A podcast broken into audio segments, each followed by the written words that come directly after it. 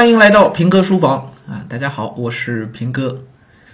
啊，这两天除了录咱们的这个正常的节目之外啊，嗯，还跟木星读者会的一些朋友们一起呢，在录一段纪念木星的节目。嗯，也挺有意思啊。这事儿说起来，还是我们自己民间自己组织的，都是真正的爱木星的、爱木星文字的这些个读者们。我呢也有幸参加过一些，呃，纪念木星、讨论木星的线下的这个读书会啊这样的活动，啊，呃，勾起我无限的往事回忆啊。我读木星是在二零一四年的时候，可能再早一点点吧，应该算是很晚的了，因为那个时候木星早就已经被介绍到国内来了，对吧？很早就进来了。嗯，我正儿八经的读木星呢，应该是在那个时期，提前也也听到一些，但是没有花太多心思去了解，去仔细的读。一三一四年的时候，是我自己比较低谷的一个时期，把木星的这个文学回忆录完整的读了一遍，然后呢，找了那个八本一套的这个木星文集，而不是全集了，啊，就一本一个颜色的那一种啊。呃，也是在那个时期，基本上都读了一遍，完全折服于木星的文字啊啊！呃，我印象很深的其中有几句话。当时候因为我自己在一个比较低谷的一个时期，啊，各方面哪儿哪儿都不顺嘛，哎，然后呢，就因为读木星特别有感触了，就把木星其中的一句话呢，我就发了朋友圈。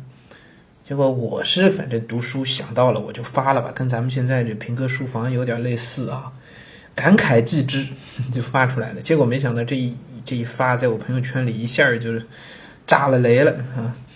呃，不仅是朋友们啊，就连我这个亲戚，我们家舅舅都过来打电话过来问我说：“我怎么了呀？这个摊上什么事儿了？”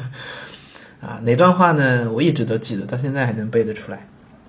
凡永恒伟大的爱，都要绝望一次，消失一次，一度死才会重获爱。重新知道生命的价值，对，应该就是这段话。这是，呃，文学回忆录第一第一章里头还是第二章里头就讲到的，讲到这个希腊的悲剧，古希腊的这些悲剧的时候，哎，我当时这个话对我印触动太大太大，所以就很感慨的发了朋友圈啊，结果一下把朋友们都招出来了，说：“哎呀，你这个怎么了？都要绝望一次，消失一次，一度死才会重获爱。哇，这个。”现在想想是有点惊人啊，所以那段时间之后，我都不太敢发朋友圈每次发之前都要好好琢磨琢磨，端详端详啊。后来我把那段朋友圈给删了，嗯，以免引起更大的误会。这个读木星的一段往事吧，哎，整本文学回忆录其实读下来特别的，怎么说呢？感慨啊，那种感慨倒不不仅仅是被文字的那个打动，而是说。就觉得我自己读书太少了，这么多人 都没读过，啊，或者是只知道名字，没有仔细的去拜读过原文，都觉得哎呀，这个太对不起自己了，这这一辈子白活了，天哪！回到到临死的时候，这么多人都没读，这辈子不是白来一趟吗？所以那个时候给我触动很大啊，之后就奋发图强，对着对着这个木心的这个文学回忆录的这个讲到的这些作家们。和找了很多书来，买了很多书，一本一本的在往下啃，自己去复习了一遍这个世界文学史，啊，很好。呃，后来到一七年，不是做评说经典那个节目嘛，当时又讲到木星，然后再一次的就把文学回忆录呢又翻了一遍，这遍翻的比较毛草，而且基本上就是过一遍就好了。一边过呢，一边心里头其实在想的是什么呢？就想着找个机会啊，可以做个节目。借着木心的这本这个文学回忆录来帮同学们来梳理一遍世界文学史，我觉得这应该是一件功德无量的事儿啊！我自己很感慨，一直都想做，一直都想做，结果呢一直拖到现在也没有机会做啊！主要还是我自己沉不下心来，然后准备的工作呢也是非常的繁复啊，大量的阅读、大量的笔记、大量的准备工作，所以一直没有找出时间来。很惭愧，真的很惭愧。那么后来呢，又跟这个一七一八年啊，就跟这个木星的读者会呢，就有了一些交流。然后呢，也大家一起读木心，包括喜马拉雅上也有也有一些很有名的主播啊，啊，也是民间的，大家就自自发的在朗诵，在读木心的作品，我听了也特别好啊。很快呢，又要到木心的这个忌日了啊，年底了，啊，那么这次呢，我就跟这个木星读者会的几位朋友呢，一起就录了一录了一段这样的节目啊，大家都都讲了自己结识木星的过程，自己呃木星最喜欢的木星的文字，好，大家都读了，读了之后呢，我们把它做了个混剪啊，现在正在剪辑啊，回头做完了呃。发出来，好吧，大家一起可以听一听啊，也就那么一小段啊，主要是寄托一些对木星的这个哀思吧。木星去世的整个的过程，我没有亲身的参与，啊，当时动静还是还是挺大的。事后没有多久呢，我们也就了解到了这个整体的一个情况。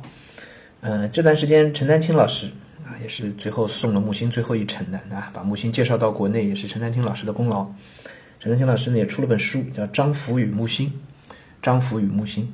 呃，我拿到书就立马就把它读完，拿到书就很快就读完了。呃，挺好的一本书啊。张福呢是嗯陈啊陈丹青的一个笔名，这笔名是木心老师给他起的。那张福啊，这名字也有来历。也记录了陈丹青对木心的整个怀念，包括从介绍他回来到最后送木心离世的整个的一个过程。丹青老师的文字啊，在我们中国当代作家当中来说啊，其实他还不能算作家，对吧？他的本职工作是一画家啊，但是他的呃这个华文写作水平，中文字儿的这个写作水平，应该已经胜过了眼下当下我们能看到的百分之九十以上的中国作家。啊，这个我我我就敢这么说啊，因为这文字确实非常干净，读他的文字你会觉得畅快淋漓，这种感受是读很多很多作家你根本就找不到的啊。所以丹青老师的书啊，也可以给大家推荐一下啊。我最推荐的呢是一本这个退步集，退步集啊。丹青老师最近在呃香港好像也有这个自己的这些年的一个呃绘画作品的一个展览，那个展的名字也叫退步，退步。哎，当然，这个退步跟我们一般所理解的退步还是略有不同啊。《退步集》这本书推荐给大家，包括丹青老师在纽约生活十年的一本书叫《纽约所记》，也是非常好的啊，是非常好的。《退步集》之后还写了另外一本叫《荒废集》，也很好。包括丹青老师纪念这个鲁迅先生，发表过几次演讲，后来出过一本书叫《笑谈大先生》，大先生就说的鲁迅。啊，他的这些演讲呢，我仔仔细细的都听了，都听了啊，包括《笑谈大先生》。《笑谈大先生》这本书现在也已经大陆应该已经买不到了啊，大陆也买不到了。但我当年有一本，仔仔细细拜读过。所以我们去年、今年、今年上半年不是开春，我们组织的春游嘛，就去的这个绍兴啊，鲁迅纪念馆。呃，我讲的很多东西其实也是，嗯，和丹青老师当时演讲和书里写的东西是找到一些印证的。啊找到一些印证的。哎，说到鲁迅，哎，这段时间不是一直我在读鲁迅嘛？咱们这个节目评说书房里头也经常提到啊。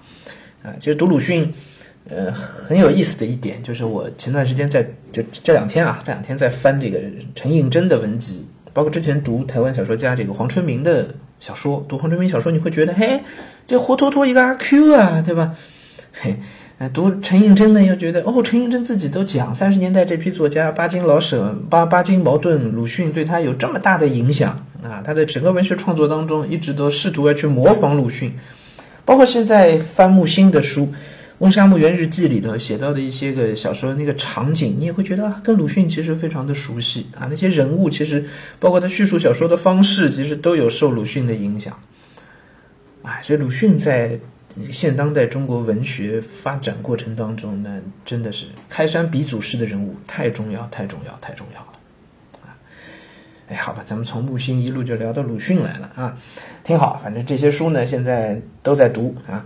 嗯，一九年原定计划要把这个鲁迅全集想要想要读完，但是差得远了，离读完差得远了。二零二零年继续努力啊！一九年呢原计划把这个史记要读完，哎，这个倒是差不太多了啊，史记还差一本左右吧，总算能看得到头了啊！呃，这个整理的工作量，啊，这都是明年我们可能会也会有相关的节目会推出啊，和《史记》会有关系的，或者是和鲁迅有关的，或者是和木心的文学回忆录有关的啊，等等吧。这些现在都在计划筹备当中。好了，今天就先跟大家聊到这儿吧。今天是周末啊，我正在这儿算加班嘛。嗯，其实主要是办公室太阳比较好啊，就到这儿来看看书，喝个茶。好，今天先聊到这儿吧，咱们过两天再见。